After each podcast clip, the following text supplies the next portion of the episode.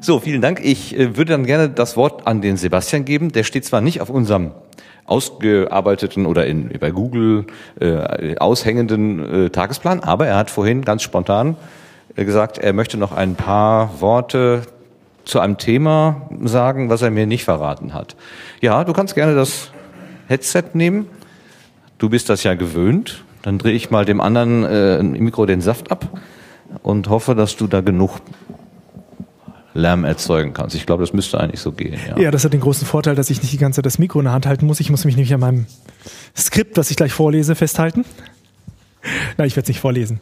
Ähm, ja, worum es mir geht, ist, ähm, was für Rahmenbedingungen müssen wir denn eigentlich für Wissenschaft-Podcasts stellen? Und das geht so ein bisschen in die Richtung, ähm, ja, Podlove wurde entwickelt, äh, um halt sozusagen diese ganze Audio-Pipeline zu verbessern und die Veröffentlichungs Pipeline.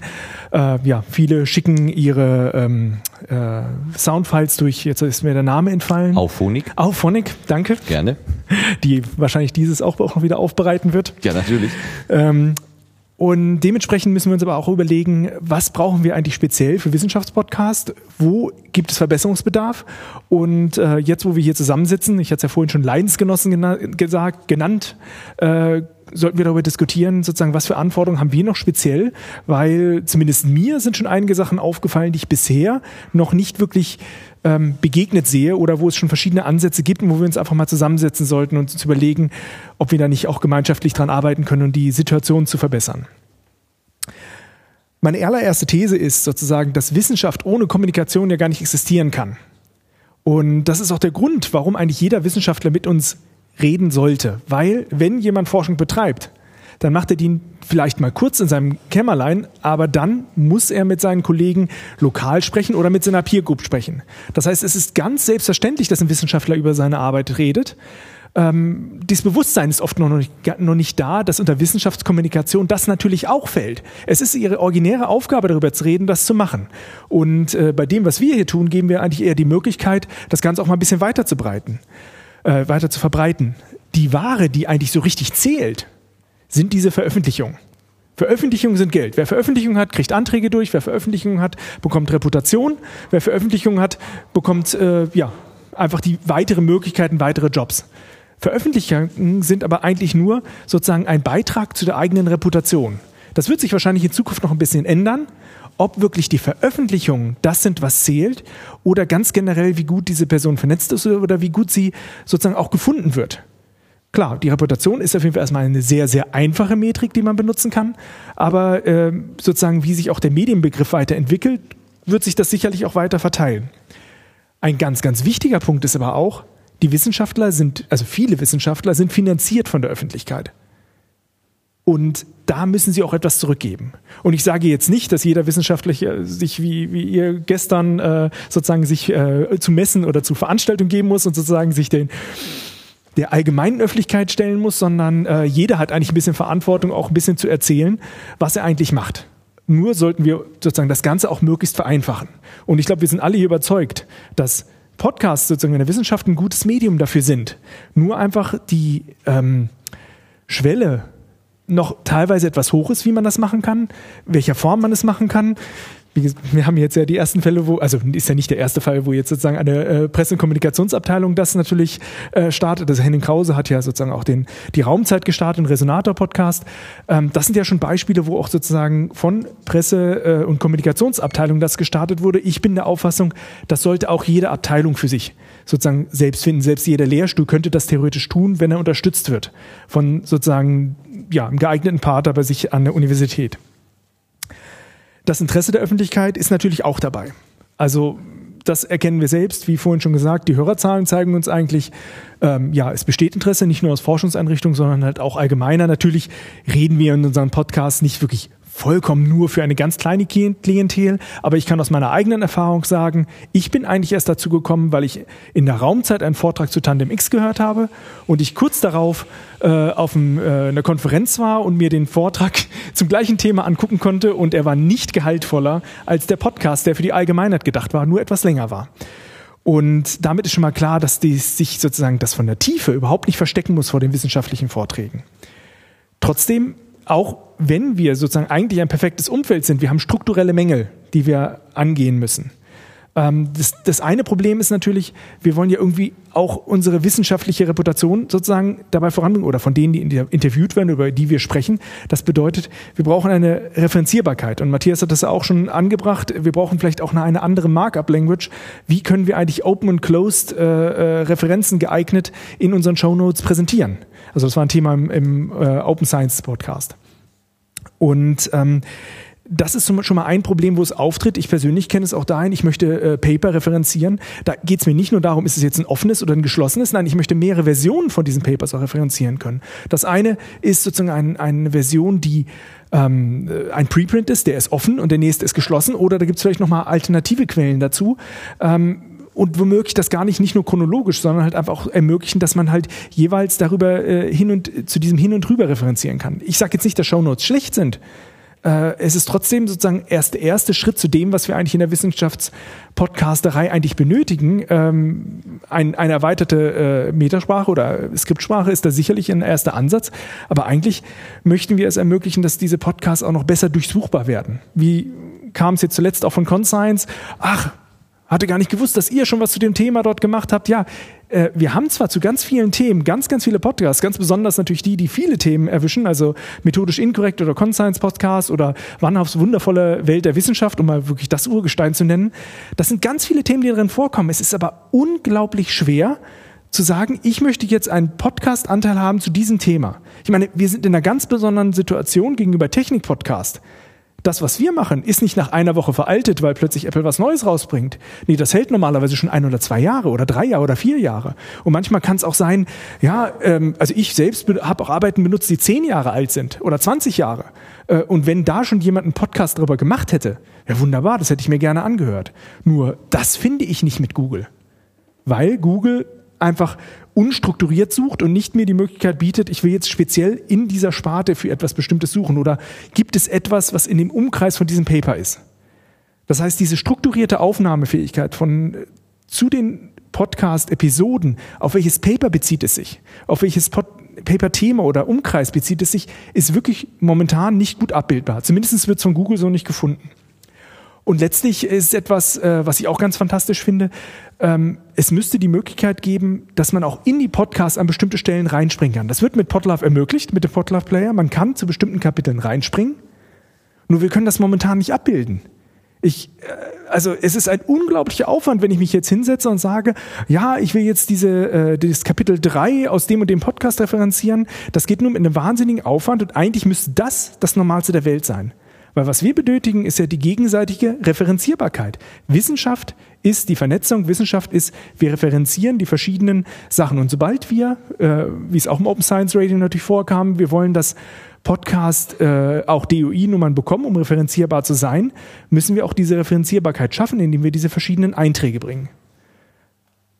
Die Möglichkeit bieten, in Kapitel reinzugehen und denen natürlich auch sozusagen eine Referenz zu geben, eine Metainformation zu dem Thema.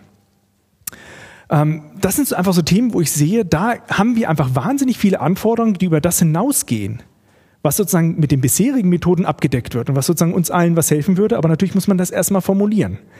Ähm, ein bisschen ein Nebenthema dazu, was ich aber, was wir auch schon in Gesprächen äh, nicht auf der Aufnahme kurz auch schon genannt hatten, ist äh, das Experiment, was von Conscience gemacht wurde, eine Vortragsaufzeichnung sozusagen für einen Podcast aufzuzeichnen. Natürlich, das gibt's viel. Es gibt viele, die einen Vortrag aufgezeichnet haben auf Video und dann hat man da irgendwie so ein Video gehabt. Nee, sie haben was anderes gemacht. Sie haben gesagt, ein Vortrag ist typischerweise etwas, wo die Sprache im Vordergrund steht. Besonders natürlich bei jemandem, der sehr gut vorträgt. Und die Folien sollten etwas sein, was sozusagen den Vortrag nur begleitet. Und sie haben sich hingesetzt und haben gesagt, wir nehmen die Folien, das sind dann vielleicht so 20, 30 Folien gewesen, und bringen die als einzelne Bilder Zeit abgestimmt in den Podcast rein, wann das gezeigt wurde. Ähm, das ist was anderes als ein Videopodcast. Es ist sozusagen so ein Zwischending zwischen dem reinen Audio-Podcast und einem vollen Videopodcast, was aber, wenn diese Methode des Übertragens der Folien und äh, sozusagen der Aufnahme in den Podcast rein einfacher gehen würde, eigentlich eine, äh, ein sehr niederschwelliger Zugang zu dem Ganzen ist. Weil grundsätzlich sind Vorträge ja auch sozusagen für Sprache gedacht. Die Leute haben sich auch sehr gut darauf vorbereitet. Und äh, die Bildinformation ist eigentlich limitiert. Das ist eigentlich Es sei denn, jemand ist wirklich jetzt jemand, der viel herumläuft, sozusagen, wenn er nicht gerade am Kabel hängen bleibt, wie ich eben, ähm, sozusagen normalerweise dieses Video nicht unbedingt dann sehr erforderlich ist. Und dann haben wir sozusagen einfach nochmal einen, einen Nebennutzen von einem Produkt, was sehr, sehr oft in Vorle also in der Universität stattfindet. Man lädt sich einen wunderbaren Sprecher ein. Wäre doch wunderbar, wenn ich mir das niederschwellig aufzeichnen könnte. Niederschwellig heißt, dass es für die einzelnen Institute einfach wird, das zu tun. Das ist nochmal ein kleiner Einschub da rein, aber davon haben wir sehr viel. Das ist nicht dieses, diese typische Podcast-Aufzeichnung, sondern es ist einfach etwas, was auch sehr viel Nutzen bringen könnte, wenn wir das dann auch reproduzieren können, ohne dass man gleich eine riesige Videoleinwand aufmacht. Weil dafür gibt's Methoden, wie man das machen kann. Und ähm, das ist eigentlich auch wieder ein Beispiel dafür, was ich eigentlich auch hier anbringen wollte, zu sagen, was brauchen wir eigentlich für Rahmenbedingungen. Wir haben in den Rahmenbedingungen sozusagen einmal gegeben, da Wissenschaft natürlich Kommunikation ist und die Pod das Podcast eine sehr gute Ergänzung ist, dass wir eben diese Möglichkeit zur Strukturfindung irgendwie schaffen sollten, dass wir irgendwie diese Durchsuchbarkeit ermöglichen sollten und eben auch die Vernetzung unterstützen. Und ähm, da stellt sich die Frage, wie können wir denn das machen? Aber das kam eben gerade auch schon im Vortrag an. Wir bräuchten eigentlich noch mehr äh, von Alex äh, noch mehr Plattformen oder vielleicht eine Plattform, mit der man das noch vernünftiger realisieren kann. Ein Ansatz, der jetzt vorhin nicht genannt wurde, ist, dass einige Podcasts gesagt haben, ja, im Podcatcher zu bedienen ist zu kompliziert. Ich bringe eine eigene App. Äh, den Ansatz finde ich eigentlich gar nicht schlecht. Den App Store, den kennen viele. Ich gebe da einen Namen vom Podcast ein. Nur was ich höchst problematisch finde, ist halt, dass dann genau ein Podcast drin sitzt. Und eigentlich ist sozusagen dieser Gedanke der App ja eigentlich was ganz anderes. Sondern ich möchte in so einer App ja nicht nur einfach einen Abruf haben, als würde ich eine Webseite abrufen, vielleicht was er mir, wo er mir vorher auch noch ein bisschen mehr speichert, sondern dort hätte man zum Beispiel die Möglichkeit, viele Aspekte von dem, was ich gerade genannt habe, noch zusätzlich einzubringen, diese Vernetzbarkeit. Und natürlich sollte das nicht nur in einer sozusagen Podcast-App sein. Äh, dahinter steht eine Datenbank. Man könnte auch eine Plattform dafür aufsetzen, wo man eben solche ja, Strukturinformationen einbringt, wo die offen ist für alle äh, Wissenschaftspodcasts oder halt die sozusagen entsprechende Informationen liefern können, wo man auch diese Vernetzung miteinander bringen könnte.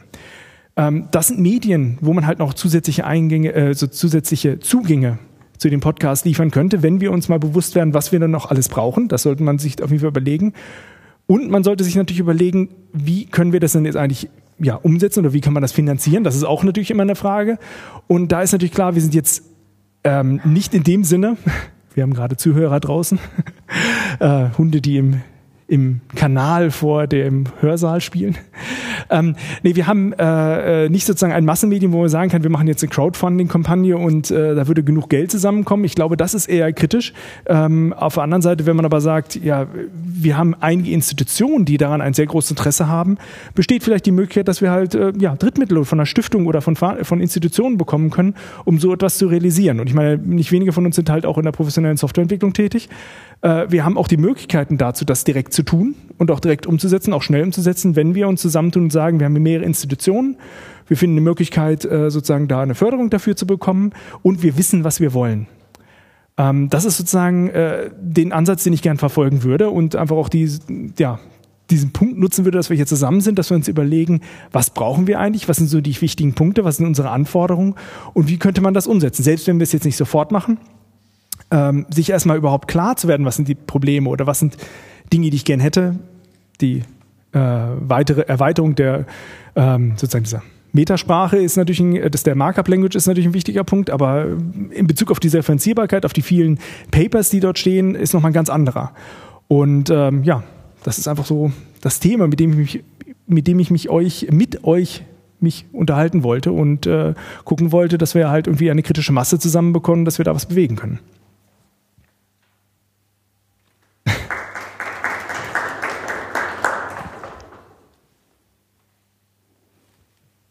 Ich würde dir das Mikro geben, aber ich komme nicht bis zu dir.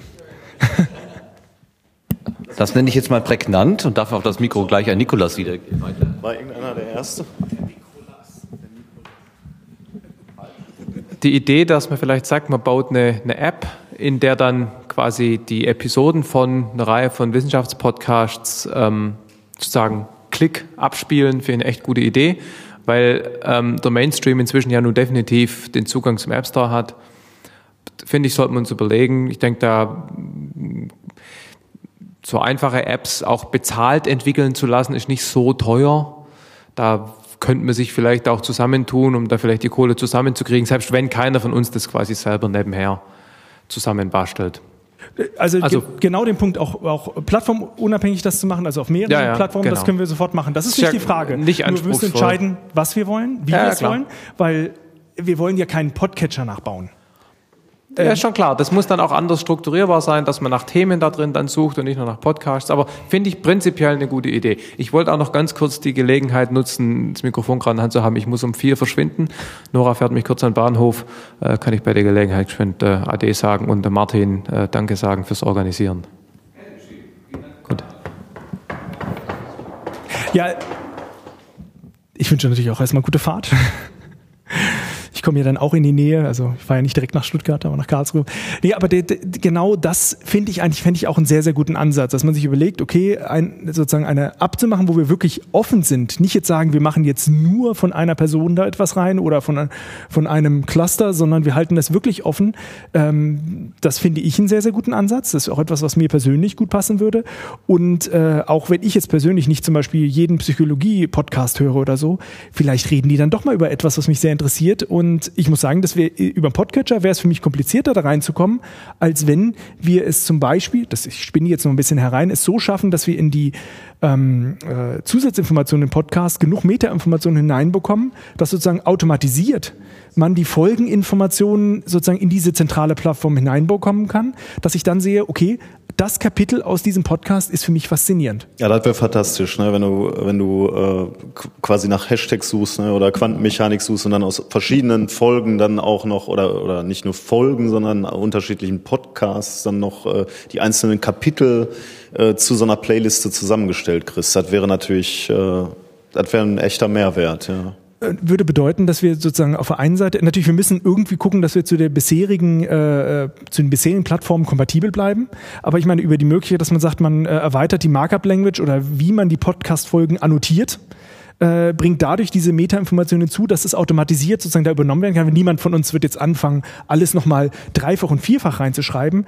Aber wenn wir wissen, wie wir es haben wollen, äh, wenn je mehr das automatisiert funktioniert, desto besser könnten wir das auch nutzen. Und dann könnte man auch sozusagen sagen, mich interessiert jetzt genau dieser Abschnitt davon.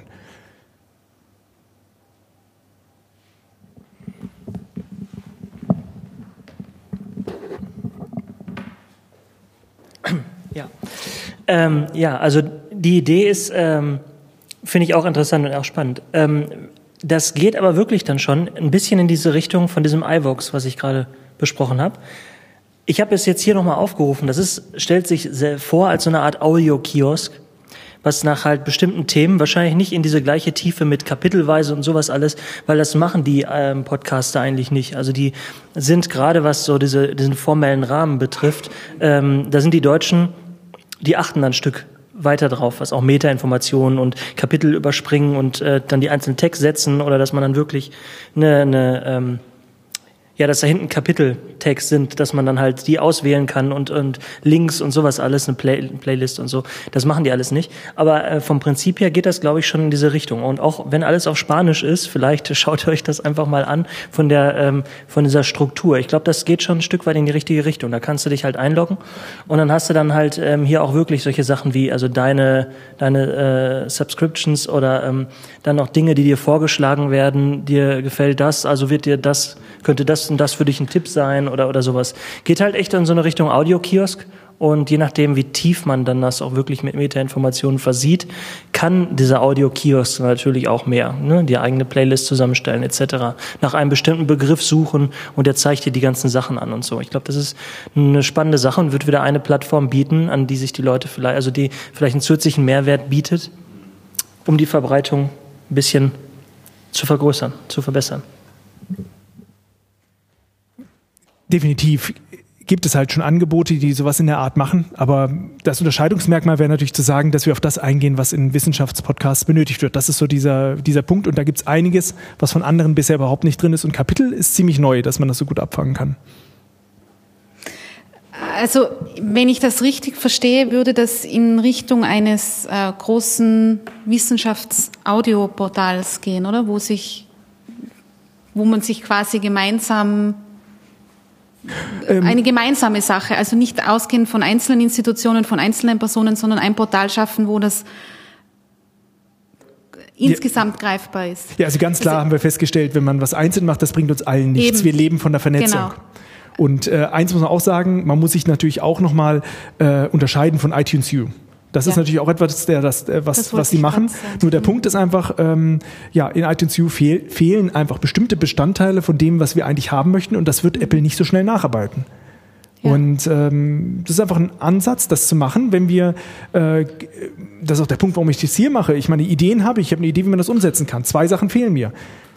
Ich will nicht nur meine Ideen umsetzen, also keinesfalls, sondern es sollte das sein, was sozusagen andere Leute interessiert. Und zweitens, wenn eine signifikante Anzahl von Wissenschaftspodcasts dahinter steht, Ja. dann wird das mit dem sozusagen die Gelder dafür zu kriegen das kleinste Problem sein.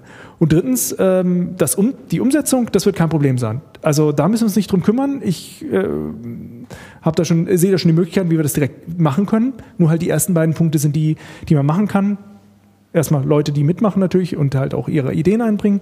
Und das Zweite ist natürlich, dass wir sagen, ähm, äh, dass man halt dafür eine Finanzierung kriegt. Ja, also ich- möchte, also ich möchte nur sagen, ich finde das eine sehr gute Idee und ich finde, dass das im Moment vielleicht auch ein sehr guter Zeitpunkt dafür ist, weil man einerseits sieht, dass das Podcasten doch von immer mehr äh, Menschen geschätzt wird, im Sinne von, wenn man zum Beispiel sowas, ich weiß nicht, ob ihr gehört habt von dem Bredo-Cast, der jetzt vom Hans-Bredow-Institut in Hamburg von der Medienforschung, die haben jetzt auch vor kurzem einen äh, Podcast gestartet, ist zum Beispiel auch die Nele Heise ähm, äh, dabei, die, wo man merkt, das Potenzial wird immer mehr erkannt und andererseits kommt es auch sehr stark dieser, gerade in Deutschland momentan sehr aktuellen Diskussion im Sinne von Quo Vadis Wissenschaftskommunikation ganz allgemein, also im Sinne von Wissenschafts-BR, Wissenschaftsjournalismus, Wissenschaftskommunikation, wie geht das alles zusammen?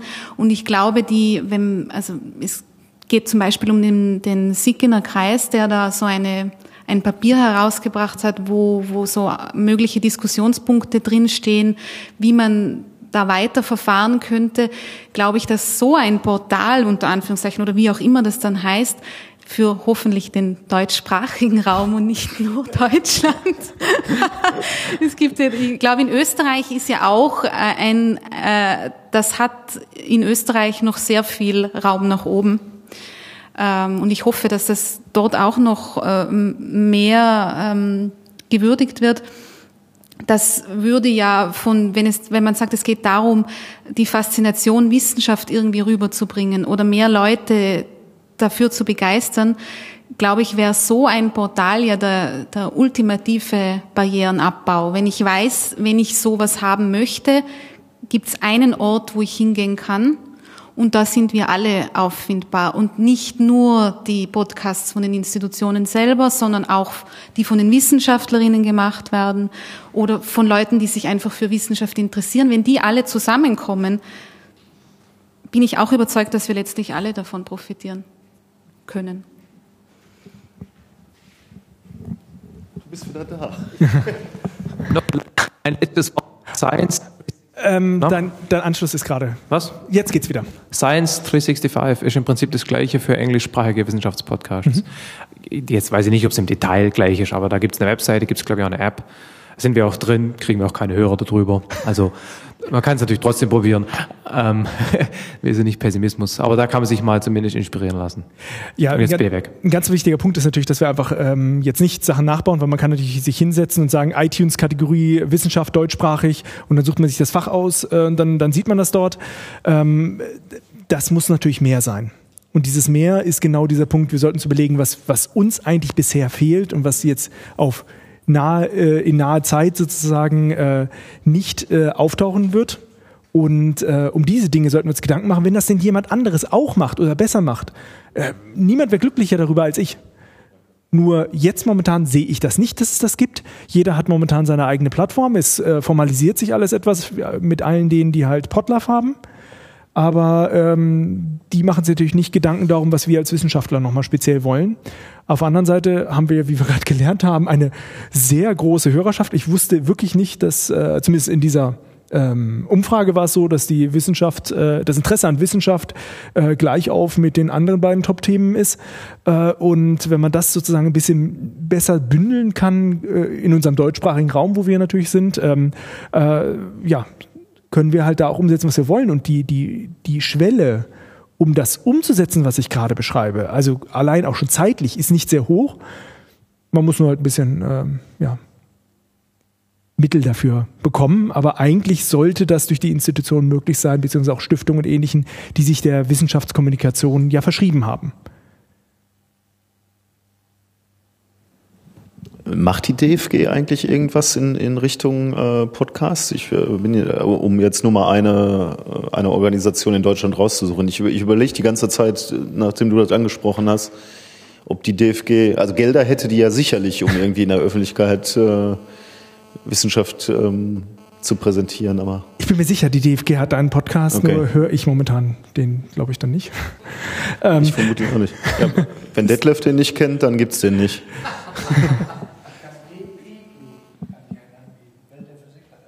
Okay. Welt der Physik hat er DPG, ja, okay. Da, ähm, genau, den kenne ich natürlich, aber Okay, aber äh, das können wir dann auch, die Diskussion können wir später. Genau, das ist einfach auch was ganz Generelles, äh, sozusagen, da muss jeder mal ein bisschen umgucken, was es gibt. Es gibt ja Stiftungen, ich glaube Volkswagen Stiftung macht selbst was zur Wissenschaftskommunikation, aber die haben natürlich bestimmte Programme, in denen sie das auch fördern. Jetzt ist es natürlich so, dass wir, ähm, jetzt muss ich mal wieder das Wort sagen, wir scheinbar in einer Nische sind. Also es gibt kein Programm, worauf das, was wir machen, ganz genau fällt.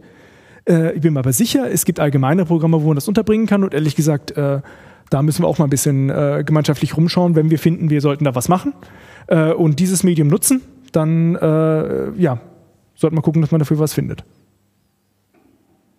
Ja, zumal du, ich meine, wir sind nun mal, äh, lass es eine Nische sein, aber wir sind nun mal die größten äh, Wissenschaftspodcasts, äh, die du in Deutschland finden kannst, so mehr oder weniger, die hier, hier rumsitzen, äh, mit einigen Ausnahmen natürlich, die fehlen. Aber du kannst halt, wenn du in die Richtung was machen willst, äh, dann. Äh Manche sind ja auch sehr weit weg, also wir hätten Thomas Wannhoff wahrscheinlich hier nicht herbekommen. Ja, okay. Ich muss jetzt nochmal sagen, ich kann ihn gar nicht oft genug nennen. Er hat sich in einem der letzten Podcasts beschwert, dass er zu wenig genannt wird. Thomas Wannhoff, wir kennen dich, wir wissen dich, wir ehren dich. Und äh, der wäre jetzt natürlich nicht hierher gekommen. Aber klar, ähm, wir wollen, äh, wir, wir werden hier auch ähm, sicherlich eine signifikante Masse bringen können. Ja, genau. Aber ähm, wichtig ist, dass wir das umsetzen, was wir halt tatsächlich benötigen. Aber gut, das ist der Punkt, den ich anbringen wollte. Und äh, ja, wollte die Dis Diskussion jetzt nicht damit stoppen. Aber gar nicht, ganz und gar nicht. Vielen Dank. Das war ein weiterer toller Impuls. Und das ist ja auch genau das, wofür dieser Tag hier heute sein soll. Also Impulse zu geben, Gedankenanstöße zu geben. Und das klappt ja, soweit ich das jetzt sehe, eigentlich auch ganz gut. Warum habe ich denn so viel Echo hier auf meinem Öhrchen? Äh, habe ich irgendwas falsch eingestellt? Ach, guck mal. Ja. So ist besser, ne? Ähm, danke, Sebastian. Ähm, ich denke auch im Rahmen der Mitdiskutanten, auch für diesen spontanen Beitrag, so sollte es ja auch eigentlich sein, dass äh, Überraschungen uns heimsuchen, aber nur positive. Dankeschön.